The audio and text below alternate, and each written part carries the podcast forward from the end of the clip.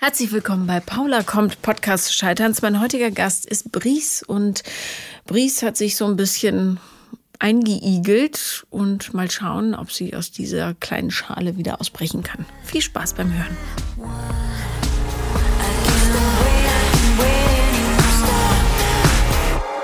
Hallo Bries, wir haben äh, schon kurz äh, gequatscht. Herzlich willkommen. Also erzähl nochmal, wie du hierher gekommen bist. Genau, ähm, tatsächlich äh, hat es meine Schwester organisiert und ich war gar nicht involviert. Mhm. Ähm, sie weiß, dass ich seit Anfang an ähm, mir jede Folge anhöre und immer versuche, selbst therapierend für mich was daraus zu ziehen. Und dann hat sie mir gesagt, ich soll mich doch einfach mal melden und mir schreiben. Und ich habe dann eher abgewunken und habe immer gemeint, das landet im, in diesem blinden Fleck auf Instagram, wo man keine Nummern, äh, keine Nachrichten findet. Und dann meinte sie, dann, dann lehn dich zurück. Und dann hat sie das organisiert und hat mir vor zwei Wochen gesagt, du fährst nach Berlin zu Paula. Und dann dachte ich mir, okay, so schnell. Ich war kurz irritiert, aber ich habe mich sehr gefreut. Ja. ja. deine Schwester war sehr, hat sehr darauf bestanden, dass das jetzt passiert. Ja. Also. ist es deine große oder kleine also Schwester? Das ist meine kleine Schwester. Ah ja, okay. Ist, ja, Gut. sieben Jahre jünger.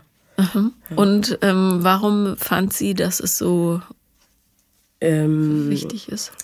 Also meine Schwester und ich sind sehr, sehr eng und sie hat wahrscheinlich mehr Ahnung, was in meinem Leben so abgeht, als ich selbst.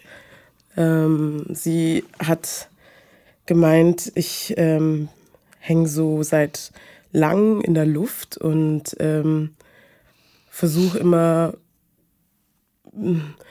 meine ganzen Baustellen irgendwie aufzuräumen, aber ich komme nicht weit. Und ähm, ja, sie hat mir gesagt, ich soll ähm, einfach über alles reden und alles nochmal rauslassen und versuchen, mein Leben zu leben, weil ich es anscheinend nicht tue, weil ich so für mich in meinem Schneckenhaus quasi stuck bin und so, so ein bisschen wie meine Mutter vor mich hinlebe, habe ich das Gefühl und hm. ähm, mich selbst so ein bisschen, ähm, wie, also ich sehe ich seh mich nicht wie meine Mutter, aber ich merke immer mehr, dass ich das Gefühl habe, so zu enden wie sie. Das klingt jetzt. Ich kenne das aber, Gefühl gut, ja. glaub mir.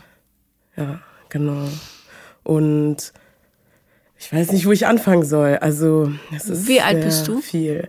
Ich bin 29, mhm. werde dieses Jahr 30. Mhm. Und ich habe in meinem Datingleben nicht so viel Erfolg, gar keinen Erfolg, weil ich sehr verkopft bin, weil ich sehr oft mit Fetischisierung zu tun habe, habe ich so das Gefühl. Seitens der Typen. Seitens der Typen, ja. Mhm. Und direkt ähm, da ablocke und ähm, dann immer also ich bin sehr schnell dann im Fallen lassen und gar nicht mehr weitermachen. Und ich habe ganz extreme Verlustängste auch. Ist mir dann auch erst so richtig aufgefallen, als das irgendwie dann getriggert wurde bei Freunden. Ähm, ja, es ist so, dass ich bis jetzt noch keine ernsthafte Beziehung hatte oder noch einfach keine. Mhm. Ich hatte auch weder ähm, die Möglichkeit, so richtig ähm, jemanden kennenzulernen. Also kennenlernen definiert wahrscheinlich jeder für sich, aber für mich waren das immer ein, zwei Dates und mehr war es nicht. Hattest du denn schon mal Sex? Ja. Das schon? Ich hatte zweimal schon Sex. Okay. Genau. Naja. Ja, so. genau. Okay. Und wie fandst du das so? Ja, also beim ersten Mal hat es nicht so geklappt. ähm, war auch stark verdutzt. Das war Tinder-Date. Ich liebe das klassisch. Wort verdutzt. Ich finde es so schön, dass du das benutzt. Ja, ich mag es auch. ja. ähm, genau, das war ein Tinder-Date. Wir waren auf der Wiesen, aber außerhalb auf Kommst du aus München? Ich bin aus München. Ah ja, okay. Ja, ich bin aus München. Und da es hat sich gut angefühlt. Also es war. Warte ähm, mal, auf der Wiese? Nein, nicht auf der Wiese. Also, wir, okay. uns, wir hatten uns verabredet und ähm, er hat zum Einzug der Wirte filmen müssen und hatte sein Equipment dabei und meinte, er kommt schlecht von hier nach Hause und ob wir uns denn nicht außerhalb vom Gelände oder so treffen können. Und dann haben wir uns getroffen und haben außerhalb, also wir waren quasi fast auf dem Gelände, haben wir uns getroffen, hatten ähm, ein sehr nettes Gespräch und das ging dann den ganzen Abend. Also wir haben uns mittags getroffen, wir haben eigentlich den ganzen Tag verbracht. Und ich habe ihn kurzerhand noch mit zu einem Freund genommen, mhm. so eigentlich meinem engsten Freund, der ihn mir quasi da noch kurz approved hat. Ja. Und dann bin ich abends nach, also ich wollte abends nach Hause und er hat es dann doch noch geschafft, mich so ein bisschen ähm, um den Finger zu wickeln und dann bin ich noch mit. Und ja, dann haben wir lange geredet. Der hat mir was auf seinem Saxophon vorgespielt. und dann wollte ich eigentlich gehen, aber dann ähm, kam es halt dazu. Und dann habe ich mich einfach darauf eingelassen und ähm, er war sehr verdutzt, wie gesagt, nachdem er ähm, gemerkt hat, dass das nicht so ganz klappt. Mhm. Es war Warst schmerzhaft. Mhm. Und ich habe dann. Wahrscheinlich nicht ganz entspannt. Ich auch, war nicht ne? ganz entspannt, genau. Mhm. Ich habe das dann ähm, quasi. Also ich habe es nicht beendet. Ich habe gesagt, probier es nur weiter. Das wird schon klappen. Na, wie schön. ich bleib hier einfach liegen. Ja, ja. ja das war ja, vielleicht nicht so optimal, aber ähm, er ist dann aufgestanden von mir und hat gesagt, und dann suchst du mir mich Lappen aus. Oh nein. Das hat er über sich selbst gesagt. Oh Gott. Und dann dachte ich, naja, also. Ich war, äh, also ich fand es irgendwie süß und gleichzeitig war es irgendwie eigenartig, warum er so hart mit sich ist. Aber er dachte ja. wohl, ja gut, ähm, Tinder-Date und dann das erste Mal, okay, warum nicht? Ja. Also und, er war auch völlig überfordert. Ja, ja, er war total überfordert. Er ist aufgestanden und hat sich ein großes Glas Wasser gemacht und das ist dann geäxt und mich angestarrt und war so. Also er war sehr verdutzt, ja. Und äh, wieso kam es nicht? Also ich finde, der Typ klingt jetzt ähm, ja. Zumindest so nett, dass man sich nochmal hätte treffen können, ne? Oder war das für ihn ein traumatisches Erlebnis?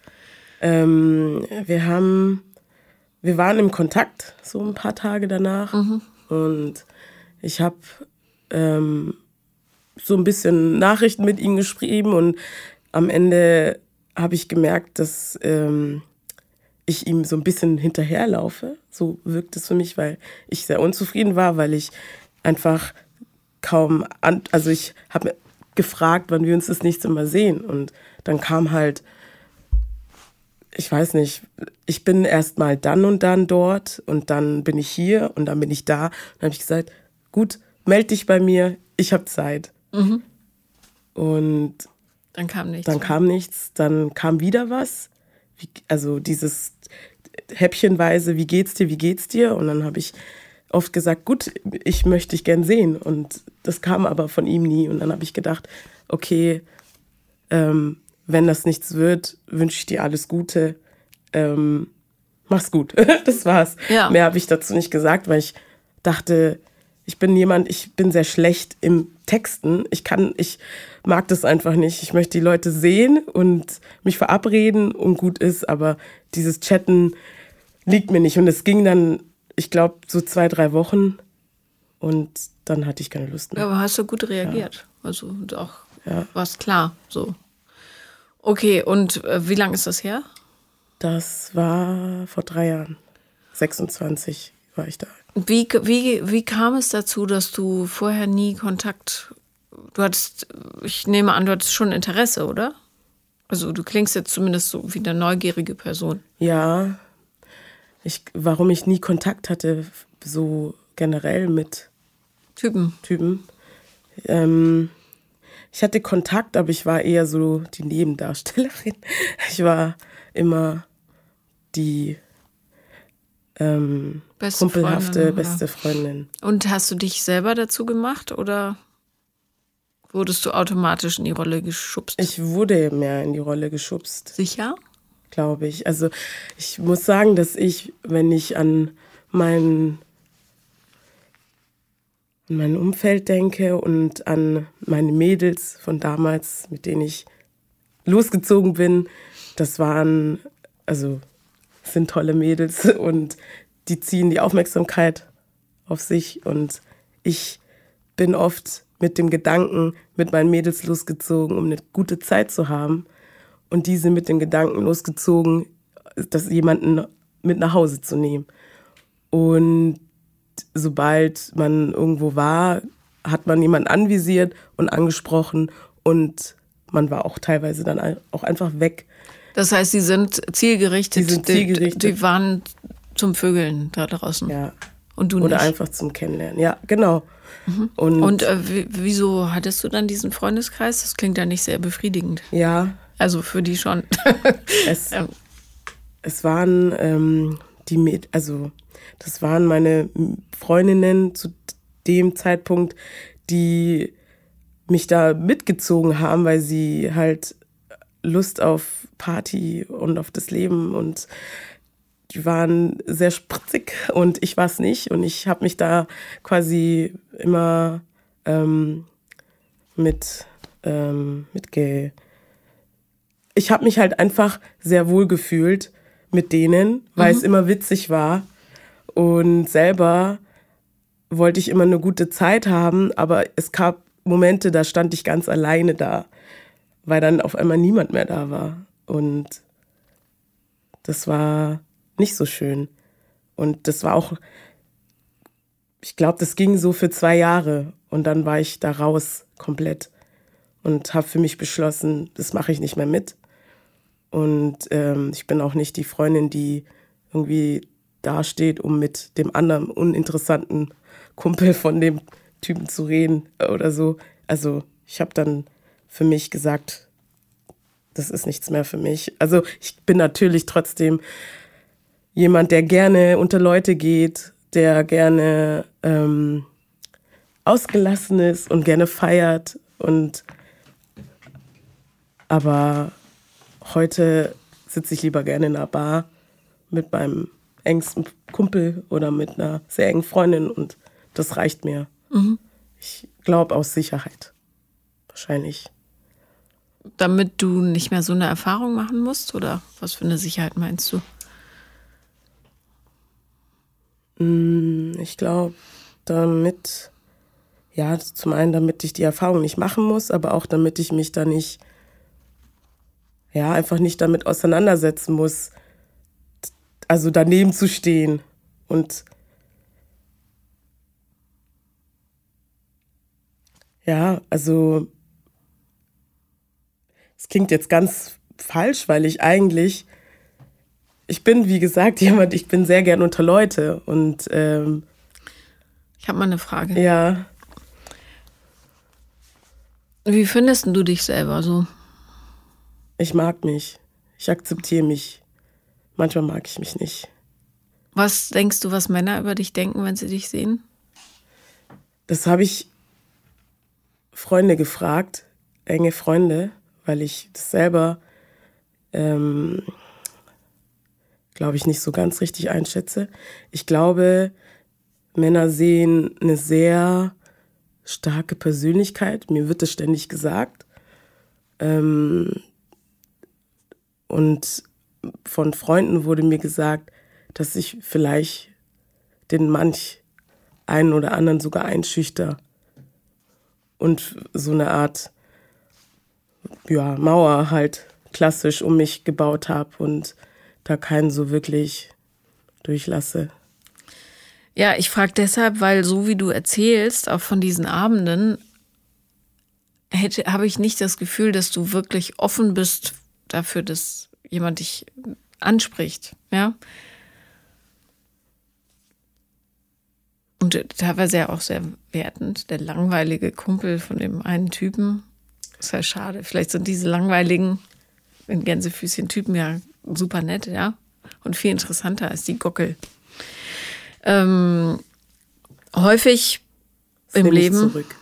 Ja, häufig im Leben bekommst du ja genau das, was du ausstrahlst, ne? Wieder Ja. gespiegelt. Das heißt, wenn du A denkst, ah, die spritzigen Mädels, mit denen ich unterwegs bin, die haben einen super Schuss. Ich eigentlich, ich krieg sowieso keinen ab, eher, die sind nicht uninteressant oder nicht an mir interessiert. Ähm, und die anderen will ich eigentlich nicht, dann wird es wahrscheinlich sich auch so ergeben, ne? Ja. Ja, also mit den, ich nehme es langweilig zurück, mit den Freunden von den anderen Typen, mit, die, sich mit meiner Freundin beschäftigen, unterhalte ich mich natürlich. Die sind alle nett gewesen bis jetzt, aber es ist immer sehr klar von Anfang an, dass, also ich merke halt, dass ich voll, also ich habe, ich verschwende die Zeit, weil ich, ich habe eine nette Unterhaltung und meistens kommt dann von, wenn ich mich mal mit jemandem unterhalte, ähm, ja, hast du Rhythmusgefühl, ähm, du bist bestimmt ähm, total gut im Bewegen und man sagt ja das und das über euch und dann Weil deine ich, Haut dunkel ist. ja genau Ja. und dann ja, weil du privat in so einem Bastrock immer rumläufst. Genau. Oder so einem Röckchen aus Bananen. ja, ja. genau weil wenn ich Rhythmusgefühl habe dann bin ich bestimmt auch eine Granate im Bett so Und singen kannst du aber wahrscheinlich auch. ja das kann ich auch Ja. und besonders schnell rennen kann ich auch das hat mir auch schon jemand gesagt lauf bitte nicht weg weil da komme ich ja gar nicht hinterher Ach, äh, Alltagsrassismus ist doch was Schönes. Ja, ähm, genau. Ja, okay. Gut. Ach so, okay. Also, weil du dunkel bist, kannst du gut tanzen und darum bist du eine Bombe im Bett. Was, ja, ehrlich gesagt, wäre ich jetzt ein Mann in der Disco und würde das denken, würde ich doch sagen, ich nehme nicht die mit, sondern ich nehme die mit. Logisch gedacht, ja. Es sei denn natürlich, betreffende Dame, also du hat eine Ausstrahlung wie, mein lieber Freund, äh, ganz ehrlich, äh, was hast du mir schon zu bieten?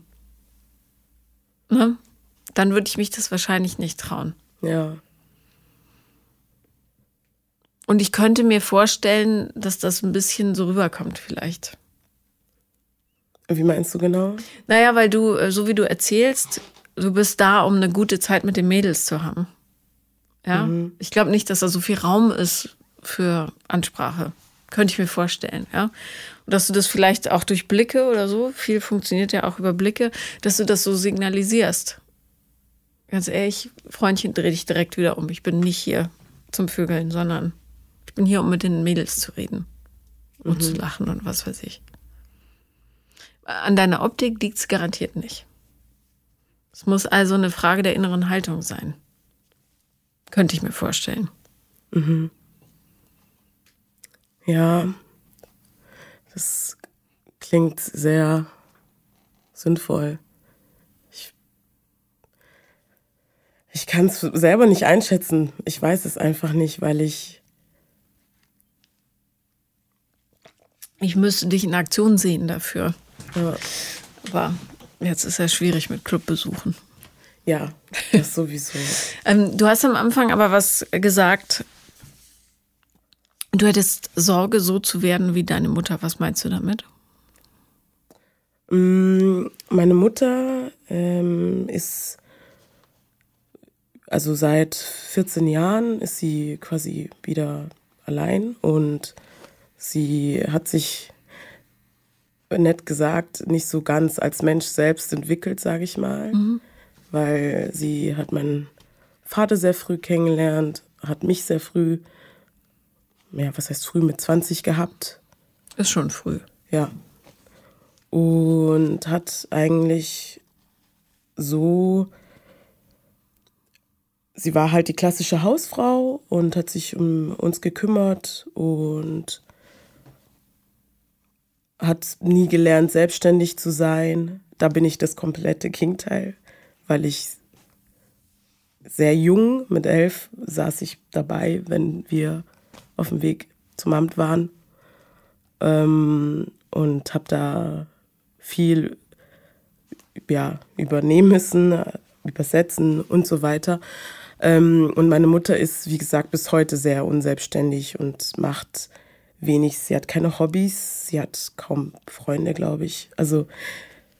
Und was macht sie? Sitzt zu Hause? Sie sitzt zu Hause, ja. Und wovon lebt sie? Sie arbeitet. Achso, das sie macht arbeitet sie. auf jeden Fall. Und ja. ähm, was hat dein Vater beruflich gemacht? Mein Vater war ähm, damals, als er allein nach München ist, mit, ich glaube, 24, 25, war in München ähm, und hat quasi, war Bauarbeiter, genau. Und hat dann meine Mutter und mich irgendwann mit, also nachgeholt. Von ich bin? Ähm, von Togo Mhm. aus, genau, Westafrika und hat dann ganz lange für so eine Baufirma gearbeitet und ist dann da irgendwann mal raus, genau. Und mein Vater war der klassische, das, wie sagt man, das- Versorger. der Versorger, genau. Und lebt er nicht mehr? Doch, Doch, okay. doch, doch. Ich habe bloß keinen Kontakt. Oder Weil? Sehr wenig Kontakt. Ähm, weil meine Eltern sich damals, als sie sich getrennt haben, hat mein Vater uns Kinder dafür verantwortlich gemacht. Also ich habe zwei Geschwister. Ich habe noch meinen Bruder, ich habe meine Schwester und mich. Und ähm, meiner jüngst, also damals war meine Schwester elf Jahre alt und er hat ihr gesagt, wenn ihr nicht wärt, dann wäre das nicht passiert.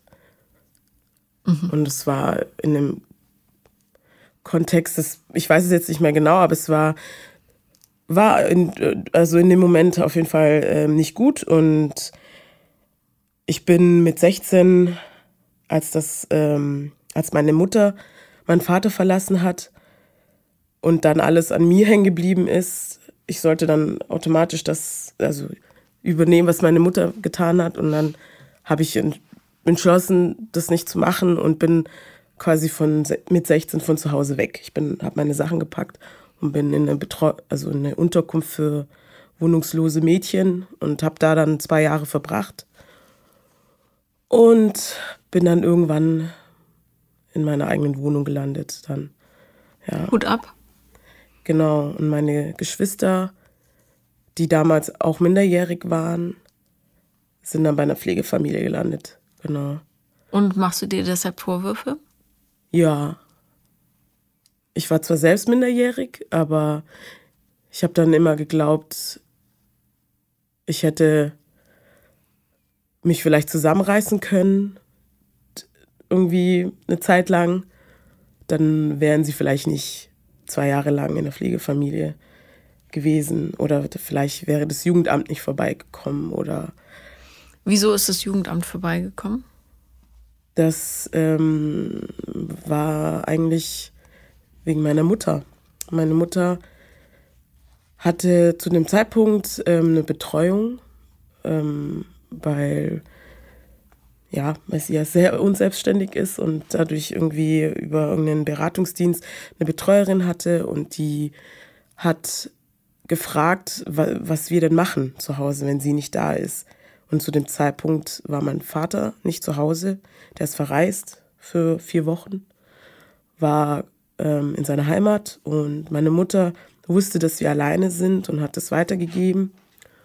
Und die Betreuerin dachte, das ist gut, damit kann man ähm, vielleicht das Sorgerecht vollständig für die Mutter kriegen, wenn man dann sagt, okay, der Vater lässt seine minderjährigen Kinder alleine zu Hause und ähm, das hat sie dann, wie gesagt, weitergegeben und einen Monat später ähm, wurden sie zur Pflegefamilie gefahren. War es wenigstens eine nette Pflegefamilie? Also nach dem, was meine Schwester und mein Bruder mir erzählt haben, war es, ähm, ist, sie war oberflächlich nett, glaube ich. Es war, also die hatten sich beide und ähm, zu dem Zeitpunkt habe ich sie oft besucht, weil ich ja selber in dieser Unterkunft war. Aber sie sind, ähm, naja, ich habe nicht genau mitgekriegt, wie viel passiert ist, aber meine Schwester hat ihre Therapie damals mit zwölf Jahren angefangen. Ihre ähm, Therapeutin hat sie seit über zehn Jahren. Und mein Bruder ist heutzutage eher, ähm, ja, wie soll ich sagen, er ist in H. Ähm, in der forensischen ähm, Psychiatrie. Psychiatrie, genau. Mhm. Ähm, also alles in allem nicht so toll gelaufen. Ja, gut so, zusammengefasst, ja. ja. genau. Mhm. Ähm, ja, ich kann mir schon vorstellen, äh, dass es dir mit so einer Lebensgeschichte schwerfällt, loszulassen. Also und äh, vor allem dich vertrauensvoll in die Hände anderer Leute zu begeben. Ne? Das darfst du nicht vergessen bei der ganzen Schuse. Ja. Das bedeutet äh, ja auch, dass du ein Riesendefizit an Nähe und Liebe und so weiter hast. Also müsstest du jemanden finden, der dieses im Übermaß bieten kann.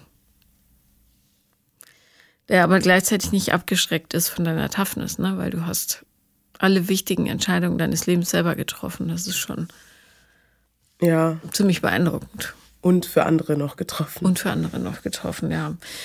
Ähm ich glaube, äh, herauszuhören, dass ähm, dieser Mangel an Liebe auch deine Milde mit dir selber ähm, irgendwie äh, einbezieht. Das heißt, dass du unheimlich streng mit dir bist. Und jetzt fange ich auch schon an. Du machst auch mal so kleine Pausen. Jetzt kopiere ich dich. ähm, ähm, nee, das ist, äh, dass du äh, mit dir selber vielleicht nicht so nachsichtig und liebevoll bist, wie es dir gut täte. Ja. ja dass du dich manchmal ganz schön äh, trittst und so. Ja. Ja, das kann sehr gut sein, ja. ja. Unterbewusst wahrscheinlich. Also. Ja, und ich glaube, für dich ähm, wird der große Wendepunkt mit so einem Verzeihensprozess kommen und äh, der Fähigkeit, dir selbst Liebe zuzugestehen. Ne? Weil wenn man das so lernt in so einem Umfeld, wo so Überforderung ständig greifbar ist, dann fällt es den Kindern meistens wahnsinnig schwer, äh, so eine Weichheit zu entwickeln. Ja, und dann wird man so tough und wie du vorhin sagtest, eine Mauer, ja, also so richtig kriegt man eine ganz harte Schale und die ist total schwer für andere äh, zu durchbrechen. Die Leute wissen das vielleicht nicht bewusst, aber unbewusst merken sie es halt. Mhm. Ja. Und äh, eine Idee wäre vielleicht, wenn du ja eh auf Tinder unterwegs bist, wobei du dann sicher auch nee, weißt, ich bin mehr. nicht mehr, okay. Aber ähm, man kann Tinder, äh, bin ich inzwischen zu der Überzeugung gekommen, durchaus konstruktiv nutzen. Also natürlich auch, ja, es gibt Leute, die finden auf Tinder die große Liebe. So ist es nicht. Aber ähm, indem du zum Beispiel sagst, ich bin Bries, 29 aus München und ich suche jemanden, mit dem ich weinen kann. Ja? Oder ich suche jemanden, der mir hilft, weicher zu werden. Dass du diese ganze, dieses Riesenpaket an, es muss jetzt eine Beziehung werden und so weiter, außen vor lässt, sondern konkret fühlen lernst. Das ist halt schwer intellektuell herzuleiten. Das ist das Problem. Du kannst dann 140 Jahre in Therapie gehen, bloß du brauchst Menschen, mit denen du das üben kannst. Ja, die dir dann auch wirkliches Feedback geben und sagen, pass auf, in dem Moment fühlte ich mich zurückgewiesen oder ausgeschlossen. Ja? Wahrscheinlich schließt du oder fühlen sich viele Leute ausgeschlossen, weil du sie an deinen inneren Prozessen nicht teilhaben lässt. Also Hosen runterlassen, sinngemäß, dich total verletzlich machen. Das wäre die Übung. Ja. Ich übe das eigentlich mit eben meinen engsten Freunden. Da bin ich natürlich komplett nackt und da lasse ich alles raus und ähm, versuche sie damit, ähm, äh, wie sage ich das denn, in meinem Prozess des nackt und verletzlich zeigen und verletzlich sein. Ich lasse meine engsten Freunde da natürlich schon äh, dran teilhaben, so, aber ähm, ja, also ich, ich weiß, dass ich so eine Härte habe. Das ist mir, also ich habe sie so gut äh, trainiert, diese Härte, glaube ich. Ich bin auch unglaublich hart zu meiner Mutter, mhm. weil ich das irgendwie, ich verstehe es nicht, ich verstehe es bis heute nicht, weil sie sehr jung ist und also zu dem Zeitpunkt sehr viel hätte machen können und sehr, also Sie hat es aber nicht gelernt. Ne? Sie hat es nicht gelernt, genau. Mhm. Und das ist ähm, das, was ich mittlerweile auch verstanden habe, so, was mir so ein bisschen hilft, mit ihr umzugehen, weil ich weiß, okay, sie hat es einfach nie gelernt. Sie wusste es nicht besser und sie hat sich trotzdem wohl die größte Mühe gegeben, was halt leider nicht gereicht hat. Ja. Und mit meinem Vater ist es eigentlich genau dasselbe. Also hat halt schon viel riskiert, indem er an ein anderes Land ist und sein Kind und seine Frau mitgeholt hat und dann. Ja, und er hat euch ja ein gutes Leben äh, ermöglicht, ne? Das ja, darf man nicht vergessen. Auf jeden Fall. Also, ich, wenn es dir wichtig ist, sich da auszusöhnen, ähm, versuch die in den Prozess zu integrieren. Also wenn die, die werden jetzt nicht mit dir zur Familientherapie gehen, könnte ich mir vorstellen. Ist ja für afrikanische Männer sowieso nahezu ausgeschlossen. Mhm. Aber ähm, über eine Aktivität, die Weichheit bringt. Und sei es der togolesische Ortsverband, Tanzgruppe 4, was weiß ich. Irgendwas, wo er, ich, ich finde, man darf ähm, das, das Gefühl der Heimatlosigkeit auch nicht außer Acht lassen bei solchen Lebensgeschichten, ne? weil du ähm, bist in einem Land, wo du immer der Fremde bist. Und gerade in Bayern, die sind ja jetzt auch nicht ja. sehr integrativ unterwegs. Ne? Deshalb ist mein Vater auch nicht mehr hier. Ja, der ist zurück nach Afrika. So, so bald, als meine jüngste, also meine Schwester 18 wurde, ist er weg. Ist das heißt, zurück. er hat dafür gesorgt, dass ihr einigermaßen auf die Beine kommt ja. und dann was eine große Liebesleistung ja, ist, ne? Ist es, ist es. Also. Ja. Und vielleicht hatte deine Mutter aber das selbe Gefühl, ja, dass sie sagt, ich muss noch hier bleiben, bis die irgendwie auch in Sicherheit sind. In ihrer Welt wird das vielleicht eine Hochzeit heißen. Keine Ahnung, ja. Ähm, vielleicht ist sie so verloren, dass sie überhaupt keine Kraft findet, um irgendwas mit sich zu machen. Müsste man sie halt mal fragen. Ne? Vielleicht leidet die total an Heimweh ja. und versucht sich gerade zu machen für euch, weil das eure Heimat ist. Ist aber nicht ihre. Ist echt doof. So vom ja. Gefühl her. Ja, vielleicht wäre Geld sparen und zusammen mal nach Togo fahren. Dass sie dir ihre Welt zeigen kann. Mal was Heilsames. Ja, also ich war schon mit, ist zwei Jahre her, mhm. da war ich 16. Ja. Da waren wir in der Heimat und meine Mutter hat ja im Prinzip ihre Schwester, ihre ältere Schwester hier, bis sie leider vor zwei Jahren verstorben ist. Mhm. Ähm, und das war ja ihr, ihr Mutterersatz, sage ich mal, ihre ältere Schwester.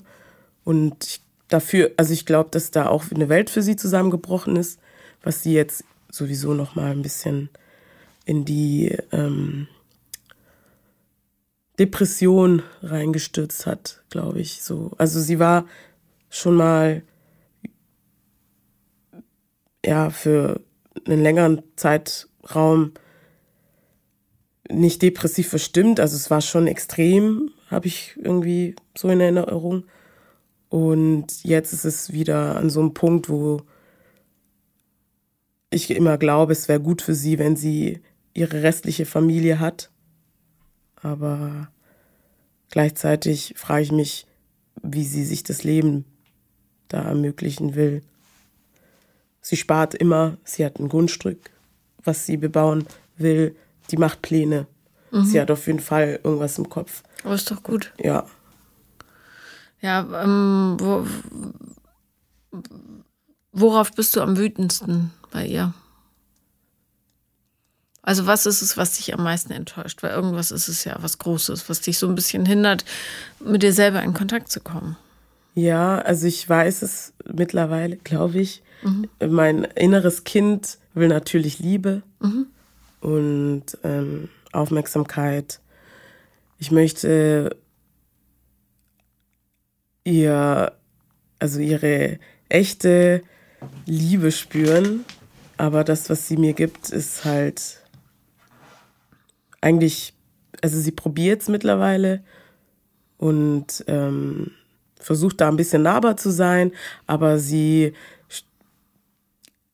ich rechne es ihr sehr an, sehr hoch an, weil sie wirklich gemerkt hat, das ähm, würde auch ihr gut tun, ähm, mehr auf mich oder auf meine Schwester zuzugehen.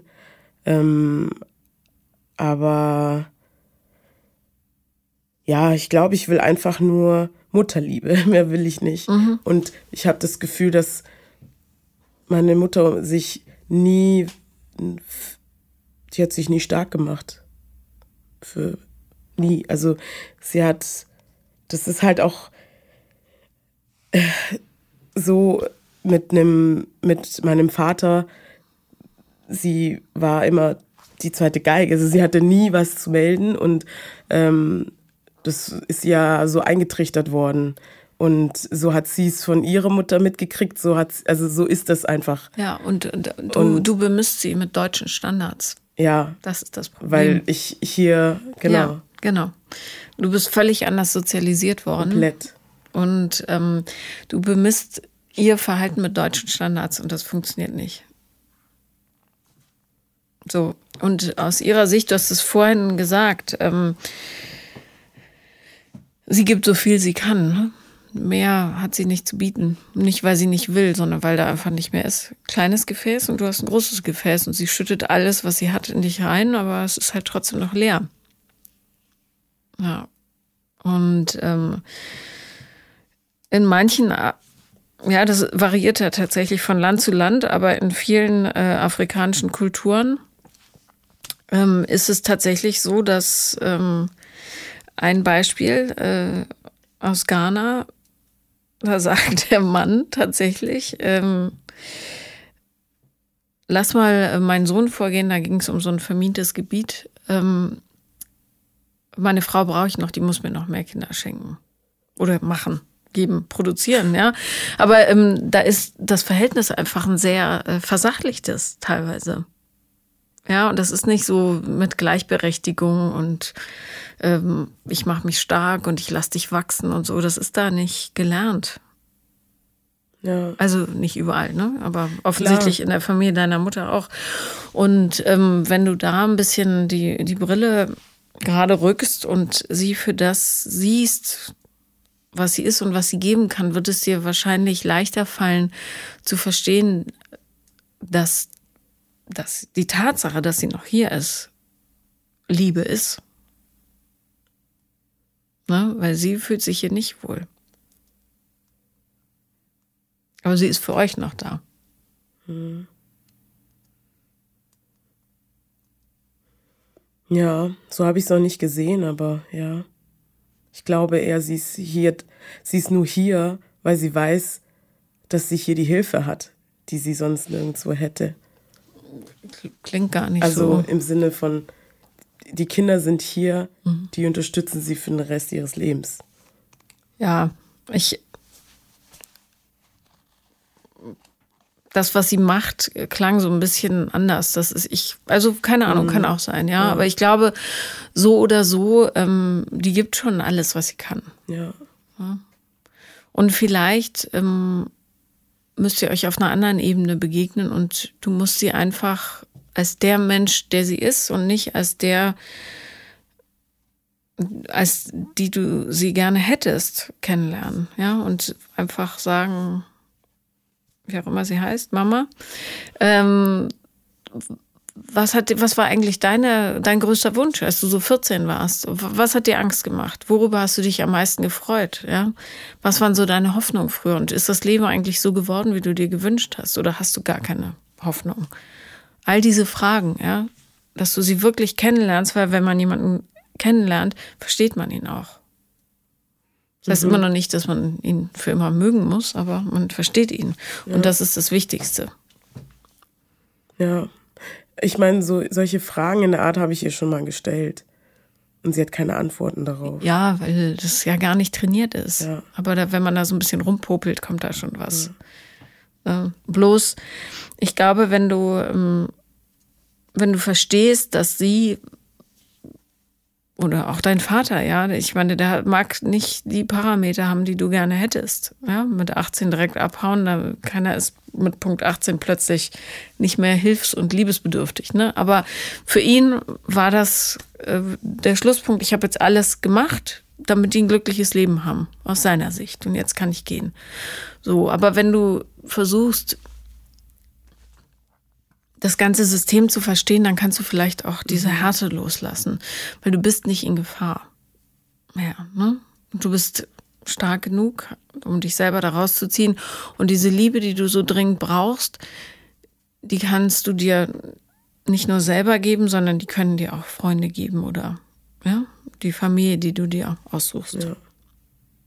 Ja. Die du dir aus Menschen zusammenstellst, die deine Bedürftigkeit mittragen können. So. Und wenn du dann diese Schale langsam loslässt, dann hat auch die Liebe Platz. Die kann ja gar nicht, also die romantische Liebe, die kann ja vorher gar nicht rein. Wo soll die denn hin? Ja. ja.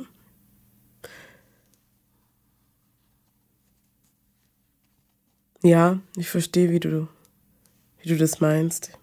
Ich bin, ich hänge in der Luft. Ich habe ich bin da, ich, ich komme da nicht vorwärts, habe ich so das Gefühl. Und auch wenn ich eigentlich meine Härte, also wenn ich mich so von vor paar Jahren betrachte und heute, dann bin ich eigentlich weit gekommen. Ähm, auch zusammen mit meiner Therapeutin.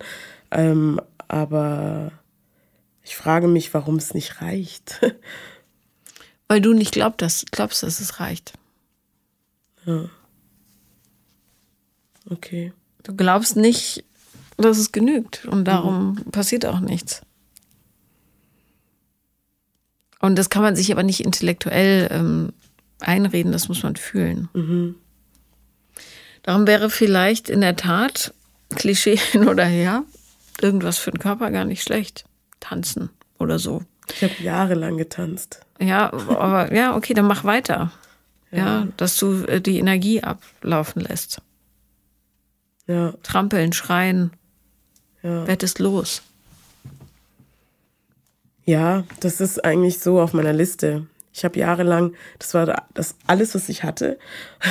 Und ich habe über Jahre in einem Verein, also in, einem, in einer kleinen Gruppe getanzt, ähm, äh, hauptsächlich ja, eigentlich zum Spaß, bis es dann irgendwann wirklich mit Contests und Wettbewerben losging. Und es war, dafür habe ich gebrannt. Das war mein Alles. Welche, welche Richtung? Hip-Hop. Also Hip-Hop. Mhm. Genau, Hip-Hop war das mit vielen anderen Formen. Ich habe auch mal lange Salsa gemacht und so. Und ähm, ich durfte früher viel ausprobieren und wurde dann aber immer wieder abgemeldet. Ich habe mal Tennis gemacht dann hat mein Vater gemeint, na, das brauchen wir nicht mehr.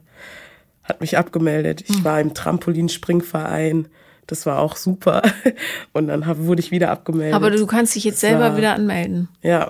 Wenn du sagst, du willst dein inneres Kind pflegen, dann mach all das, was dir verwehrt geblieben ist. Ja. Nimm Tennisstunden. Geh in den Trampolinverein. Und mach schnell, bevor du 40 bist und die Knochen knacken. Wirklich. Glaub mir. Ja. ähm, und, und tanz. Ja. ja. Ja, tanzen werde ich. Das werde ich wieder machen. Und tu alles, was dir Freude macht. Und ähm, versuch den Blickwinkel so ein bisschen zu verändern. Nicht so viel mit Groll mhm. drauf gucken, sondern auch auf die Opfer. Ja, ohne jetzt, du musst da nicht unterwürfig sein, aber ich glaube, dein Vater hatte schon so das Ziel, seinen Kindern gibt er was Besseres. Doch, absolut. Ja, und dafür kann man auch mal so ein bisschen dankbar sein. Ja. Ohne, wie gesagt. Ne? Ich, ja. Selbst wenn die viel Scheiß gebaut haben, weil sie es nicht irgendwie anders auf die Kette gekriegt haben. Und dieser Spruch ist natürlich richtig scheiße und stimmt auch garantiert nicht. Ähm, also was er da zu deiner Schwester gesagt hat. Aber ähm, ich, ich glaube, seine Intentionen waren gut. Ja. Die Ausführung war, geht so. Aber hm, Ja. Ja, und deine Mutter, die kann es halt auch nicht besser. Ja. Aber du. Und du bist das genaue Gegenteil. Ja, ja, Also, doch. Also Ja. ich weiß, dass die Intention auf jeden Fall, also ich war immer ein Papakind und mein Vater hat alles gegeben. Also der hat auch versucht, uns sehr früh einzubläuen, dass wir sehr viel schaffen können, wenn wir uns einfach nur richtig tief reinknien. Und also er war sehr, sehr bemüht, uns äh, klarzumachen, dass wir halt, dass uns die Welt offen steht. Und das hat er wirklich, wirklich gut gemacht. Also da bin ich wirklich dankbar. Es ist jetzt vielleicht nicht so rübergekommen, aber das Ende ist komplett, also in der Zeit, wo ich ihn am meisten gebraucht hätte, Hat das verkackt. hat er es, ja, komplett verkackt. Ja, Ja, vor allem in der Zeit, in der mein Bruder beide Elternteile gebraucht hätte, haben beide, waren beide beschäftigt. was für eine Diagnose hat dein Bruder? Ähm, er hat eine drogeninduzierte Psychose ähm, und ist schizophren mit paranoiden Ja. Zügen. Das ja. heißt, das wird er auch nicht mehr los. ja, wahrscheinlich nicht, nee. Ja. Und in der Zeit durfte ich Vormund sein, solche Sachen. Also da hätte ich mir eigentlich mehr Beistand gewünscht, Ja, aber zu das Recht. durfte ich selber machen. Ja. Absolut zu Recht, ja.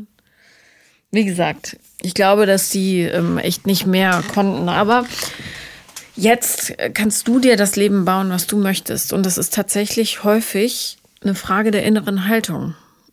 Die, meine Freundin Sandra sagt immer, bevor du rausgehst, mach dir ein schönes Gefühl in der Muschi und dann wird, werden Wunder passieren. Was sie damit meint ist, nicht stundenlange Masturbation, sondern tatsächlich mit dem ganzen äh, Sein, ja, in dein Geschlechtsteil zu huschen, das so ein bisschen aufzuregen und dann mit Stolz rauszumarschieren. Probier das mal. Weil das auch dafür sorgt, dass man A, eine andere Haltung hat und B, äh, eine völlig andere Ausstrahlung. Und ganz, ganz viel in der Art, wie uns Menschen begegnen, liegt in der Energie, die man selber ausstrahlt. Und das ist wirklich so. Und wenn du eh vom Leben enttäuscht bist, so ein bisschen, ja, und dich im Stich gelassen fühlst und so weiter, was verständlich ist, aber wenn du es nicht los wirst bald, strahlst du halt genau das aus. Und dann werden die Leute sagen, pff, kann ich ihn nicht mit anstinken. Ja. Also versuch ähm, eine Leichtigkeit einfach zu kriegen. Für dich selber. Ja. Unabhängig davon, ob jetzt Typen auftauchen oder nicht, die werden dann schon kommen, keine Sorge. Ja, ich bin mittlerweile so bequem, dass ich eigentlich, es wäre ja immer schön, ich stelle es mir immer schön vor, jemanden einfach an meiner Seite zu haben, weil ich mir denke, warum nicht? Gleichzeitig brauche ich es eigentlich überhaupt nicht. Also, aber es gibt Momente, wo ich mir das so sehr wünsche, einfach auch weil mein Umfeld es ist halt es heiraten alle, es haben alle Kinder und es ist, obwohl ich mich da gar nicht sehe und das überhaupt nicht so ähm, eng sehe, frage ich mich immer ja, okay, warum, warum klappt es eigentlich bei mir nicht? Aber gut, ja, Weil es vielleicht noch gar nicht ansteht. ja, Wenn man was ins Leben holen will, muss man erstmal Platz dafür schaffen, ist ja so. Und so, gerade ist noch das Elternthema so dominant und dieses Gefühl, immer im Stich gelassen zu werden und alles alleine machen zu müssen. Und wenn man das so verinnerlicht hat, dann wird man zu so einem Mega-Kontrolletti. Und wenn du alles kontrollierst, hat nichts um dich rum Raum selber zu wachsen. Mhm. Ja. Ja, kontrollieren. Also, ich habe angefangen, mich da so ein bisschen, weil ich auch ein bisschen gemerkt habe, dass ich in die Richtung gegangen bin mit dieser Kontrolle, mit diesem leichten Kontrollzwang. Das war hauptsächlich so im, also bezogen auf meinen Bruder. Mhm. Und dann habe ich gemerkt, okay, eigentlich kann ich ihm eh nicht mehr helfen. Und mir tat es auch nicht mehr gut. Und dann habe ich eigentlich gelernt, mich so ein bisschen abzugrenzen. Also abgrenzen ist vielleicht nicht das richtige Wort, aber ähm, zu isolieren. Ich, ja, genau, zu ja. isolieren. Abgrenzen ist gut, isolieren ist schlecht. Ja. also ich, ganz pauschal gesagt. Ja. ja. Aber ich neige, ich isoliere mich sehr oft und ganz gerne. Mhm. Und das ist etwas, was ich von meiner Mutter habe. Ja, es ist reiner Selbstschutz. Ja. Ja, aber du bist in Sicherheit. Das musst du jetzt nur fühlen. Ich empfehle dir sehr schöne Hobbys zu machen. Dinge, die du ja. immer tun wolltest. Arbeitest du? Ja, also ich habe jetzt letzt, vor ein paar Wochen mein Abi nachgeholt. Super. Und ähm, war Vollzeitschüler eigentlich. Mhm. Ähm, davor habe ich immer durchgearbeitet und habe meine Ausbildung zur Kauffrau im Einzelhandel gemacht und ähm, war danach eigentlich nur am Arbeiten, bis ich gemerkt habe, okay, irgendwie kann es das nicht gewesen sein. Und dann habe ich beschlossen, nochmal das Abi nachzuholen. Ja. Super. Und das in genau. Bayern. Ja. Mein Gott. und das in Pandemiezeiten, ja. ja. Und äh, was ist, steht jetzt an? Ja, also jetzt, äh, ich denke mir so, was macht man nach Abitur? Studieren? Ich weiß bloß nicht was. Medizin. Ja. Gar keinen Fall. Ähm, ich habe tatsächlich. Nicht Psychologie. Ja. Also, wie es der Klassiker ist, habe ich gedacht, okay, soziale Arbeit, das wär's. ja, ja, versuch doch irgendwas Interessantes zu finden, was nicht ähm, zur Selbsttherapie einlädt. Ja. Ja. Deshalb zweifle ich noch. Okay, aber das heißt, ja. Äh, die finanziellen Mittel sind knapp. Ähm, ja, also. Ja, das heißt, mit Tennisstunden wird es wahrscheinlich schwierig. Wenn jemand im Umkreis München äh, das hört und zufällig einen Tennisplatz zur Verfügung hat oder einen Tennislehrer oder beides, äh, meldet euch bei mir, damit wir der äh, Bries ein paar Tennisstunden schenken können. Und wenn irgendein Tanzclub in München, Hip-Hop idealerweise, Sponsoring macht für eine junge zukünftige Studentin, meldet euch bitte auch. Ja, ich würde sagen, ich ähm, bin dir sehr dankbar, dass du gekommen bist. Ja, danke, dass ich da sein durfte. Das war Paula kommt Podcast des Scheiterns und wenn ihr auch mal zu Gast sein wollt, dann schreibt mir auf Instagram The Real Paula Lambert. Danke.